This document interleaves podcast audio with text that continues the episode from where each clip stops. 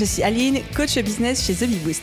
Après des années de freelance en tant que retoucheuse photo, je suis devenue coach business et j'aide désormais les entrepreneurs à booster leur entreprise. Si vous êtes à la recherche de stratégies, d'astuces, de retours d'expérience, de partage et d'une bonne dose de bonne humeur, vous êtes au bon endroit. Dans ce podcast, seul ou avec mes invités, je vous partage tout pour vous inspirer au quotidien, vous aider à atteindre tous vos objectifs et faire en sorte que vous puissiez développer le business de vos rêves. Alors, installez-vous confortablement et c'est parti pour l'épisode du jour. Hello à tous et bienvenue dans l'épisode 127 du podcast Je peux pas, j'ai business. Et aujourd'hui, on va parler organisation et on va parler productivité. Un sujet que j'adore, mais comme n'importe lequel des sujets que j'aborde dans ce podcast, mais qui me tient particulièrement à cœur. Et ce matin, j'étais en live Instagram et je racontais cette anecdote. Je crois que je ne l'ai pas racontée beaucoup, mais pourtant, à chaque fois, elle me fait beaucoup rire. Quand j'étais petite, j'étais cette petite fille à laquelle les parents n'ont jamais dit, pas une seule fois, mes parents ne m'ont dit, va ranger ta chambre parce que ma chambre était toujours rangée. Mon passe-temps favori, j'étais une petite fille très spéciale, mais mon passe-temps favori, c'était vraiment de genre ranger les livres de mes parents, de la bibliothèque de mes parents par ordre alphabétique et ou par couleur en fonction de mon état d'humeur du jour. Enfin, tout ça pour vous dire, l'organisation, la productivité ont toujours été un petit peu euh, des sujets euh, qui me passionnent. J'ai toujours été quelqu'un d'assez organisé. Et aujourd'hui, dans l'épisode du jour, j'ai envie de partager avec vous mes 11 astuces d'organisation et de productivité préférées, étant donné que on le sait, vous et moi, une organisation, ça change tout le temps, ça s'adapte constamment, les astuces de productivité aussi. Et ce qui pouvait fonctionner pour moi il y a un an n'est peut-être pas ce qui fonctionne encore pour moi aujourd'hui. Donc c'est l'occasion de vous dire, euh, en ce mois de l'an de grâce 2021, ce mois de juillet, ce qui fonctionne chez The Bee Boost pour Aline actuellement. Avant de commencer cet épisode, j'avais juste envie de vous rappeler, pour ceux qui ne l'ont pas encore téléchargé, que sur mon site, j'ai un guide absolument gratuit, qui est un guide de productivité, dans lequel j'ai synthétisé absolument toutes mes astuces de productivité préférées. Donc c'est un guide hyper complet, il fait genre quasiment 40 pages, qui va vous aider à trouver votre style de productivité, comprendre quel est le meilleur rythme pour vous et comment adapter votre emploi du temps en fonction, découvrir des astuces, des méthodes de productivité et accéder à ma liste exclusive d'applications et de logiciels pour vous accompagner au quotidien. Donc encore une fois, ce guide est 100% gratuit, c'est juste un téléchargement à faire et je vous mets le lien tout de suite en description de cet épisode ou alors vous allez directement sur thebiboost.fr slash productivité, comme ça s'écrit euh, normal. Voilà. Alors du coup, c'est bon, je suis prête à entamer l'épisode du jour. Qu'est-ce qui fonctionne pour moi actuellement en termes d'organisation, de productivité? Quelles sont mes 11 astuces préférées? Et petit bonus pour ceux qui écouteront l'épisode jusqu'au bout, je vous partage un outil, mon outil favori du moment que j'ai découvert il y a moins d'un mois et qui a un peu révolutionné en tout cas ma navigation internet. Donc euh, petit spoiler pour ceux qui veulent rester jusqu'au bout. L'objectif pour moi avec cet épisode de podcast, c'est vraiment que vous fassiez un petit peu votre marché. J'ai pas du tout l'ambition, ni c'est même pas forcément une recommandation que vous preniez tout et que vous essayiez de tout appliquer d'un coup. Simplement, écoutez ces astuces et dites-vous laquelle pourrait marcher pour moi, laquelle me plaît, laquelle j'ai envie de tenter. Et si vous pouviez n'en retenir qu'une seule et l'appliquer au quotidien, pour moi, j'ai déjà tout gagné. Donc, euh, pas de pression, écoutez ça détente, c'est les vacances et c'est parti.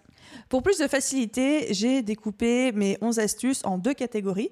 Il y a Première catégorie, les anciennes astuces que j'utilise toujours. Donc, euh, quand je parle d'anciennes astuces, c'est des choses qui ont plus d'un an, en fait, en termes d'organisation et de productivité chez moi, des choses que je fais depuis plus d'un an.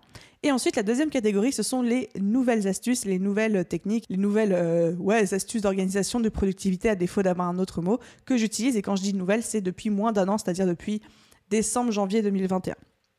Alors, on est parti dans les anciennes astuces, celles que j'avais déjà avant et que je continue toujours aujourd'hui, que j'adore, que je ne lâcherai pour rien au monde actuellement. Euh, la première, c'est faire des to-do list au trimestre, au mois, à la semaine et à la journée. Moi, je suis une grande, grande, grande euh, fan de cette citation de Henry Ford qui dit Rien n'est difficile si vous le divisez en petites tâches. Et vraiment, le fait de préparer des objectifs au trimestre. Donc j'ai trois objectifs principaux. Enfin maintenant avec ma team, on a trois objectifs principaux par trimestre. Ensuite, on a des trois objectifs principaux par mois. Et ensuite, chaque semaine et chaque journée, moi je me fixe trois objectifs pour la semaine, trois objectifs pour la journée. Puis j'ai des to-do list à chaque fois pour ces objectifs-là. En quoi ça m'aide? Déjà le fait de partir d'un objectif trimestriel que je divise en objectifs mensuels qui eux-mêmes sont divisés en objectifs hebdomadaires et ensuite en journée, en to-do list dans la journée, moi, ça m'aide vraiment à rester focus et à être sûr que j'ai de la place dans mon emploi du temps pour accomplir mes objectifs, mes focus du trimestre, et non pas que je me retrouve embourbée dans mon quotidien ou embarquée dans un quotidien qui me prend beaucoup de temps, d'énergie, de charge mentale, mais dans lequel je ne consacre pas suffisamment de temps et d'énergie aux actions qui vont faire vraiment avancer mon business. Donc, j'ai des to-do list, tout est marqué chez moi.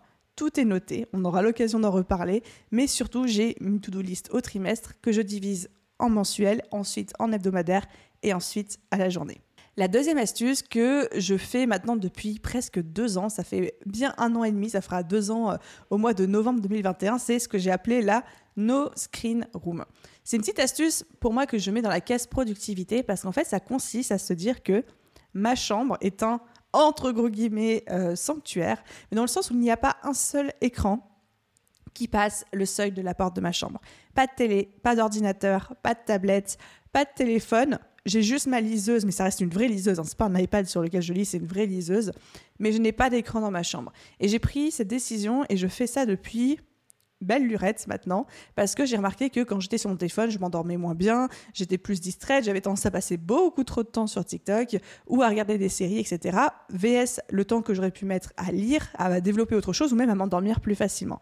Et j'ai repéré une véritable amélioration de la qualité de mon sommeil, de mes nuits et même, le nombre de livres que je lisais à l'année du coup depuis que j'ai mis ça en place. Alors évidemment, comme tout le monde, je suis humaine, ça m'arrive parfois le week-end, de prendre euh, l'iPad avec moi ou l'ordi avec moi pour regarder une série. Mais dans ce cas, ça devient un choix conscient. Mais c'est pas quelque chose que j'ai toujours tout le nez sous la main. De la même manière que quand je me réveille le matin maintenant, comme mon téléphone n'est pas dans ma chambre, eh ben, les premières minutes et les premiers instants de ma journée sont consacrés à moi, à mes ressentis, à mes émotions, à mes impressions. Et je ne suis pas tout de suite happée dans un quotidien, dans le quotidien d'autres personnes. Je, je n'autorise pas les notifications d'autres personnes, la vie d'autres personnes, les requêtes d'autres personnes à intervenir dans ma journée dès les premières minutes de mon réveil. Alors que je me connais, quand je dors avec mon téléphone, la première chose que je fais en me réveillant, c'est d'aller voir Instagram, les notifications, les mails, et tout de suite, ma journée devient influencée par toutes ces notifications extérieures. Troisième astuce, là on est plus une, une astuce d'organisation, productivité mêlée de mindset, c'est le fait d'apprendre à dire non et surtout un non qui soit définitif. Trop de fois, moi je suis la fille qui est gentille, qui n'ose pas dire non, qui dit oui à tout, même quand elle hésite ou même quand elle n'a pas envie, de peur de vexer la personne ou de peur de passer pour quelqu'un euh, d'inaccessible ou d'imbuvable ou d'insupportable, etc. Sauf que de plus en plus, depuis longtemps, mais de plus en plus, j'apprends à dire non quand c'est des choses qui ne sont pas au service de mes objectifs, de ma volonté, ou juste qui ne me font pas plaisir ou pas plus envie que ça. Et surtout, ça, ça a été la grosse révolution pour moi, de dire des noms définitifs. C'est très facile quand on dit non d'inventer des excuses, un peu des esquives, comme par exemple bah, en ce moment je suis trop occupée, ou alors euh, peut-être plus tard, etc. Sauf que j'ai remarqué que dans la plupart des cas, quand on dit ça aux gens, bah, ils nous recontactent. Ils nous recontactent euh, quelques semaines, quelques mois après. Bah, normal, on leur, a, on leur a dit pour le moment c'est non, mais peut-être que plus tard ce sera oui. Bah, eux, ils ont raison de nous relancer. Et le fait de dire un non définitif en étant honnête avec les gens, en étant transparent, et ben, je trouve que ça rend service à tout le monde. Déjà aux personnes qui n'ont pas besoin de se faire chier à nous relancer, mais surtout à nous parce qu'on a cette tranquillité d'esprit. Et aujourd'hui, quand par exemple quelqu'un me contacte pour qu'on fasse un live sur Instagram ou pour intervenir dans mon podcast, j'ai pas de souci à dire oui ou à dire non, mais à dire des oui et des non qui sont francs, qui sont définitifs, en expliquant les raisons, quelles que soient les raisons derrière. il y a toujours une manière de dire les choses avec beaucoup de bienveillance et beaucoup euh, de considération pour l'autre personne. Ensuite, mon astuce numéro 4, c'est de tout noter. Donc ça rejoint un petit peu la première astuce qui était de faire des to-do list, mais je suis quelqu'un qui note absolument tout, mais depuis tout le temps, depuis toujours. C'est-à-dire que j'ai la mémoire d'un poisson rouge, mon cerveau est une véritable passoire, et surtout j'ai tellement de charge mentale au quotidien et tellement de choses à gérer, à penser, que si je ne note pas, je sais que je vais oublier. Du coup, je passe mon temps à noter absolument tout, que ce soit des idées intéressantes, des idées inintéressantes, des idées de contenu, des choses qu'on m'a dit, des choses à faire, des choses à planifier. Tout est absolument noté. Et ce que j'ai remarqué, c'est que moi, ça me libérait énormément de charge mentale parce que je n'ai pas à me dire et je n'ai pas à me mettre la pression que je dois me souvenir de faire quelque chose ou de dire quelque chose ou de me rappeler quelque chose. J'ai cette liberté, je suis très sereine dans le sens où comme tout est noté, eh ben, je peux m'endormir sur mes deux oreilles, clairement. Et ça, je vous encourage. On a tous aujourd'hui soit un agenda, soit des carnets sous la main, soit même euh, des applications de prise de notes. Moi, je suis une grande fan d'Evernote et on peut toujours tout noter à chaque instant et se libérer le cerveau et se libérer de cette charge mentale que peuvent être les idées qui, ne sont pas notées. Quoi. La cinquième astuce, c'est encore là un petit peu du mindset. C'est un mantra que j'embarque avec moi depuis les tout, tout débuts de The Bee Boost qui est mieux vaut fait que parfait. Mieux vaut fait que parfait. Moi, je me le dis énormément en anglais. La version anglaise, c'est done is better than perfect. C'est vraiment l'idée de se dire que en business, rien ne pourra être parfait. Vous le savez, on vous le répète à longueur de journée. Je suis sûre que vous voyez plein de posts passer en ce sens sur les réseaux sociaux, qu'on vous le répète souvent. Moi, je vous le dis tout le temps aussi, mais mieux vaut fait que parfait. C'est essentiel de, quand on est en business, de procéder, de s'améliorer, de fonctionner par itération et pas de vouloir fonctionner en ligne droite, d'accepter de lancer les choses et de revenir sans cesse, de repasser sans cesse sur les mêmes actions, sur les mêmes choses, sur les mêmes stratégies pour peaufiner et pour améliorer. Et une, une version dérivée de ce mantra que moi j'applique au quotidien en termes de, de repères, on va dire, c'est la fameuse règle des 80%, dont j'ai parlé relativement récemment dans une de mes newsletters. C'est que je considère au quotidien, quelles que soient les actions que je fais, que 80% de perfection, c'est assez. C'est-à-dire qu'à partir du moment où je considère qu'un projet est pris à 80%, qu'un post Instagram est parfait à 80%, que mon plan de formation est terminé à 80%, je passe à l'étape d'après, je me lance. Et là, on est vraiment dans l'application du fameux mieux vaut fait que parfait, dans le sens où je ne vais pas attendre que ces 20 derniers pourcents soient faits, soient terminés, soient conscientisés pour passer à l'action. Deux raisons à ça. La première raison, c'est que généralement, ces fameux 20%, c'est du perfectionnisme. Généralement, il n'y a que nous qui en avons conscience. Personne ne va venir nous euh, fusiller, nous flageller, nous lapider sur la place publique parce qu'il nous manquera ces 20%. Personne ne viendra vous dire en me disant bah, dis donc, ton post Instagram, il est intéressant, mais euh, je pense que tu aurais pu le pousser un petit peu plus loin. Personne ne vous dira jamais ça. Et la deuxième raison à ça, c'est que généralement, on met X temps pour faire les 80 premiers pourcents et on met le même temps à faire les 20% restants. C'est-à-dire que peut-être qu'aujourd'hui, je mettrai 4 heures à rédiger euh, un plan de formation et ensuite 4 heures à le peaufiner avec les 20% restants, là où je pourrais passer ces 4 heures à passer directement à l'action. Et généralement, ça ne vaut pas le coup, ce n'est pas efficient de passer la même durée à peaufiner encore et encore quelque chose, voire même parfois plus longtemps, VS lancer tout de suite et procéder par itération, c'est-à-dire d'affiner, de peaufiner au fur et à mesure en temps réel. Donc encore une fois, 80%, c'est assez. Avis à tous les perfectionnistes qui m'écoutent. Et enfin, on arrive à la sixième astuce, qui est la dernière des anciennes astuces, après on va passer aux nouvelles, qui est la technique Pomodoro. La technique Pomodoro, vous en avez certainement entendu parler. Pour ceux qui n'ont jamais entendu ça avant, c'est une euh, méthode de travail de productivité qui consiste à travailler avec des laps de temps fixés. En fait, vous travaillez pendant 25 minutes, vous mettez un minuteur, vous travaillez pendant 25 minutes euh, sans aucune distraction et ensuite 5 minutes de pause. Ensuite, 25 minutes de travail, 5 minutes de pause. 25 minutes de travail, 5 minutes de pause et toutes les deux heures, vous faites une pause plus longue de 15 ou 20 minutes. Cette méthode de travail, elle est géniale pour ne pas se laisser distraire, pour avoir l'impression d'avancer de manière très efficace, tout en ayant des petites minutes de pause sur lesquelles on peut euh, regarder par la fenêtre, aller prendre un café, aller sur Instagram, etc. Et moi, je sais que cette technique fonctionne extrêmement bien pour moi, surtout moi qui ai tendance à me laisser très vite distraire, à aller très vite sur le téléphone, etc. Par contre, c'est vraiment une technique que je réserve à ce que j'appelle les jours de fête. C'est-à-dire que ce n'est pas une technique que je fais au quotidien, c'est une technique que je réserve quand j'ai besoin d'être hyper efficace, focus, concentré sur ce que je fais et que j'entame généralement des gros morceaux. L'exemple parfait, c'est par exemple quand je crée une formation en ligne. Quand je crée une formation, je sais que j'en ai pour 1, 2, 3, peut-être 5, peut-être 10 jours à créer le plan de formation. Et dans ce cas-là, pendant ces moments de création du plan de formation, je vais fonctionner en Pomodoro parce que ça m'aide en fait à découper une énorme tâche en petites sections de 25 minutes et ça m'aide à être très efficace. Mais c'est pas une méthode que j'applique au quotidien. Alors pourquoi? C'est une très bonne question. Je pense que c'est peut-être une croyance de ma part. Honnêtement, j'ai pas fait les tests, mais j'ai la sensation qu'elle perdrait en efficacité cette méthode si je l'utilisais au quotidien, vs le fait de les garder pour, euh, pour les jours de fête, justement. Donc la fameuse méthode Pomodoro. On arrive à présent aux nouvelles astuces de productivité et d'organisation. Donc encore une fois, quand je parle de nouvelles astuces, ce sont des astuces que j'utilise, que j'applique depuis moins d'un an. La première, qui est donc la septième de notre liste, c'est que je ne prends pas de décision importante après 18 heures. Pas de décision importante après 18h. Pour la simple et bonne raison qu'après 18h, je suis moins concentrée, j'ai moins d'énergie, j'ai moins aussi de visibilité, de recul sur ma journée, d'objectivité sur ce qui se passe, parce qu'il y a la fatigue, il y a toutes les informations de la journée qui sont dans mon cerveau, généralement la charge mentale est quand même assez présente. Et donc j'ai décidé avec moi-même de ne jamais prendre de décision stratégique importante pour mon business après 18h.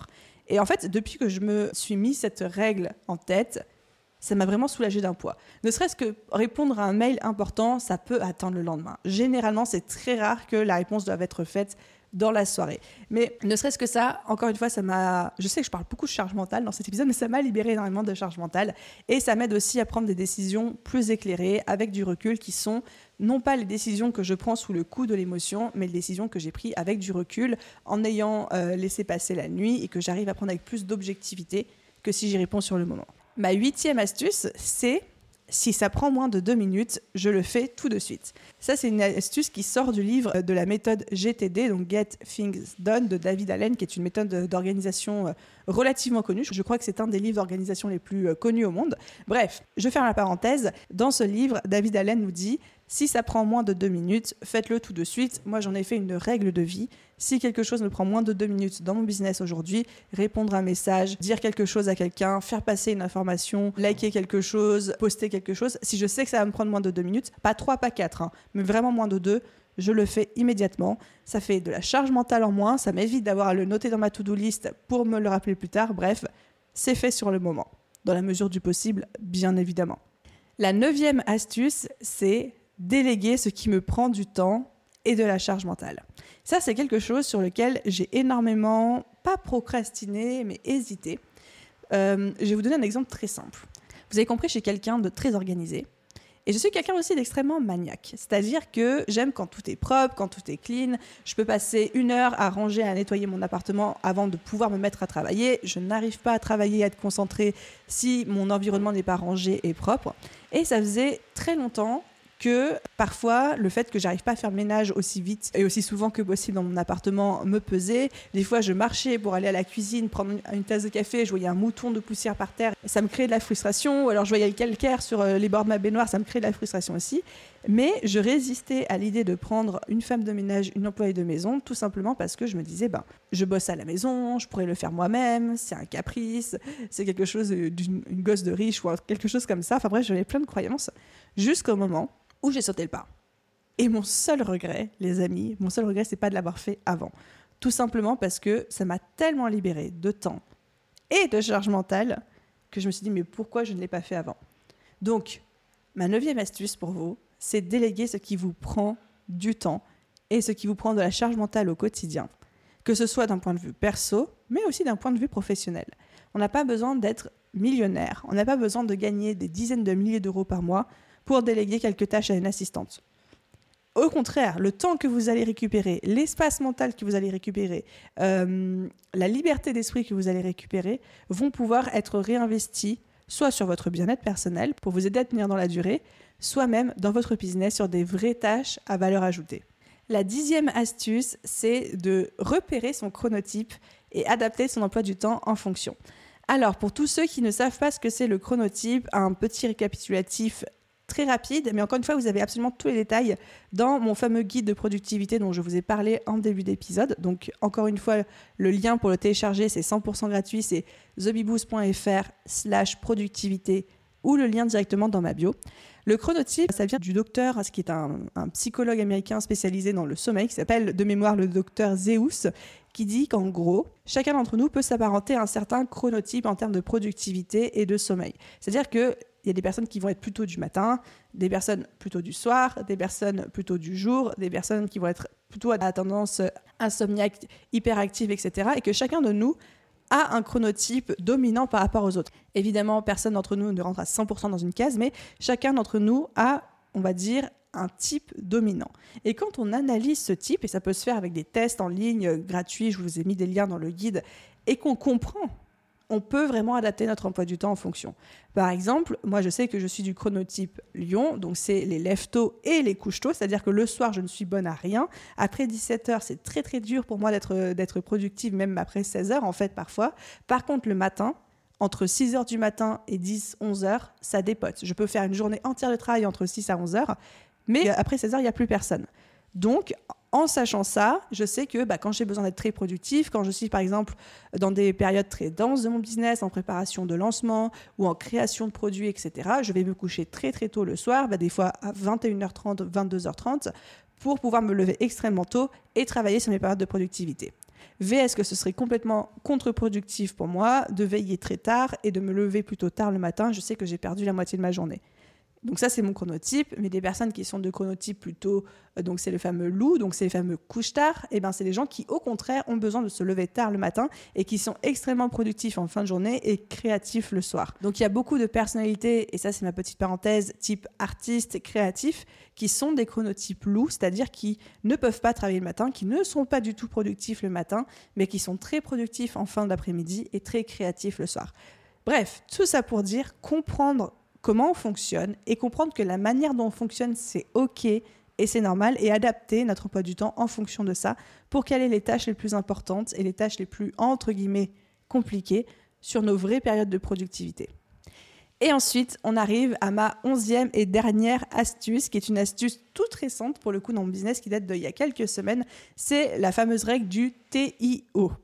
La fameuse règle du TIO, c'est une règle un peu de productivité slash organisation pure et dure. TIO, c'est pour touch it once. Touch it once, en anglais, ça veut dire ne le touche qu'une seule fois. L'idée, pour les tâches sur lesquelles c'est possible, c'est de dire je fais la tâche en une fois. Je ne vais pas découper la tâche en plusieurs fois. Je ne vais pas faire, je vais pas commencer un moment de la journée puis terminer le lendemain, puis finaliser le surlendemain, etc. Encore une fois, pour les tâches sur lesquelles c'est possible, on essaie de le faire en une seule fois, parce qu'on sera beaucoup plus efficace à faire la chose en une fois que en la découpant en plusieurs moments temporellement séparés, en tout cas. Et surtout, encore une fois, ça nous libère du temps, de l'énergie, de la charge mentale de juste la faire, la rayer et on n'en parle plus. Exemple tout bête, quand j'écris une newsletter, je l'écris, je la programme tout de suite. C'est pas genre j'écris le brouillon, puis après je le mets en ligne sur ConvertKit, puis après trois jours après je la programme. Non, parce que ça, ça fait une tâche qui traîne dans ma to-do list et surtout, ça me prendrait littéralement deux minutes de plus de la programmer à partir du moment où j'ai terminé de la rédiger. Cette astuce du TIO, du Touch It Once, ne s'applique évidemment pas à toutes les tâches. Il y a des tâches qu'on ne peut pas humainement faire en une journée ou en une seule fois parce qu'on n'a pas le temps, on n'a pas l'énergie, voire même parfois ça, ça demande de la réflexion et du recul. Mais je pense que vous avez parfaitement compris l'idée qu'il y a derrière ça. Donc TIO, pour les tâches sur lesquelles c'est possible, Touch It Once, faites-le en une seule fois dans la mesure du possible, comme ça après on n'en parle plus.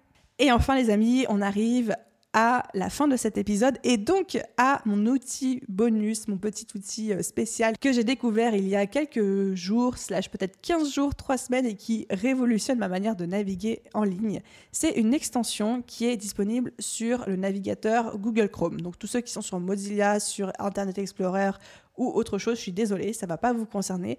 Mais ceux qui sont sur Chrome, vous avez une petite extension qui s'appelle Text Blaze. Donc Blaze, c'est B-L-A-Z-E. Et en fait, cette extension, c'est une extension de raccourci clavier qui va faire que, en paramétrant un raccourci clavier dans Chrome, vous allez pouvoir précharger des messages, des réponses automatiques. Et moi, je m'en sers dans ce sens-là. Dans le sens où, par exemple, sur LinkedIn, moi, j'ai plein de gens qui m'envoient des messages tous les jours. Et j'ai des réponses types qu'à chaque fois, soit je copiais-collais depuis une application de prise de notes, soit je retapais entièrement. Et là, ce que j'ai fait, c'est que j'ai créé un raccourci clavier qui s'appelle slash LK pour LinkedIn. Donc, c'est moi qui ai, décidé du raccourci clavier. Et dès que sur Google Chrome, à n'importe quel endroit, que ce soit dans la barre de recherche, dans une fenêtre de réponse, un site, quel que soit l'endroit où je me situe, à partir du moment où je suis sur Chrome, dès que je tape slash LK, j'ai automatiquement ma réponse préenregistrée qui s'affiche. C'est hyper utile. Ça change la vie. J'utilise énormément pour Instagram, pour LinkedIn, pour, enfin pour toutes les réponses préenregistrées que je fais au quotidien en fait dans ma gestion euh, des réseaux sociaux. Ça peut aussi vous servir comme réponse pour les mails. Alors, je sais que la plupart d'entre nous, on a déjà des réponses préenregistrées ou alors des fichiers dans lesquels on fait des copier-coller. Mais j'ai découvert que ça me prenait encore moins de temps de taper mon raccourci clavier que d'aller ouvrir le document, faire un copier-coller de la bonne réponse, la coller, etc. Donc, Text Blaze, encore une fois, Blaze B-L-A-Z-E, extension Google Chrome, ça a changé ma vie. Voilà, c'était mon petit partage bonus d'aujourd'hui. Donc on arrive à la fin de cet épisode. Et avant de vous quitter, j'avais envie de vous partager une citation. Alors je n'ai pas réussi à retrouver de qui est cette citation précisément, parce que Dès que j'ai fait des recherches, je tombais sur plein de noms différents, donc on va dire qu'elle est anonyme, mais qui dit ce n'est pas parce qu'une tâche exige beaucoup de temps qu'elle est importante.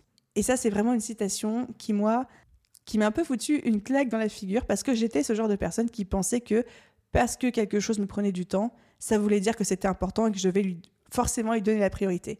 Et quand on comprend ça, qu'on le conscientise et qu'on se dit des fois, c'est les petites actions les petites tâches qui ne nous prennent pas beaucoup de temps, qui sont capables de nous rapporter le maximum de résultats. Quand on a compris ça, on arrive vraiment à écrémer son emploi du temps et à supprimer beaucoup de tâches, surtout beaucoup de tâches très chronophages, qui, je ne dis pas qu'elles vont pas rapporter de résultats, mais qui vont pas rapporter les meilleurs résultats, qui ne sont pas dans l'efficience. Et je pense que c'est un petit peu aussi notre job en tant qu'entrepreneur et en tant qu'être humain, d'apprendre à être malin devant les actions à mettre en place dans notre business. On doit apprendre à être malin à être critique et à être objectif devant notre propre emploi du temps. Notre emploi du temps, on va toujours mettre plein de choses dessus, de notre plein gré ou parce que les gens nous ont demandé des choses, mais à nous aussi de savoir prendre du recul sur nous-mêmes. Encore une fois, d'apprendre à être critique et de nous dire, OK, qu'est-ce que j'ai mis dans mon agenda? Est-ce que j'ai vraiment besoin de faire tout ça? Ok, tout est important, mais qu'est-ce qui est vraiment prioritaire? Qu'est-ce que j'ai vraiment besoin de faire? Et je vous parie tout ce que vous voulez que si aujourd'hui je prends votre to-do list d'aujourd'hui ou de demain ou de la semaine, on peut supprimer au moins un tiers des tâches. Ça, j'en mettrai, euh, allez, peut-être pas ma main à couper, mais mon ongle à couper en tout cas. Donc voilà les amis, j'espère que cet épisode vous a plu. J'ai trop hâte d'avoir vos retours, donc si vous avez envie de partager quelque chose, de me dire comment vous avez accueilli cet épisode, quelle est l'astuce que vous avez préférée, n'hésitez pas à m'envoyer un petit message sur Instagram. Ou même si le cœur vous en dit, à laisser une note et un commentaire sur ce podcast si votre plateforme d'écoute vous le permet. Merci à tous ceux qui prendront le temps et la peine de le faire. Et à vous tous, je vous souhaite une merveilleuse journée, soirée, après-midi, nuit, où que vous soyez. Et je vous dis à très vite dans un prochain épisode. Bye tout le monde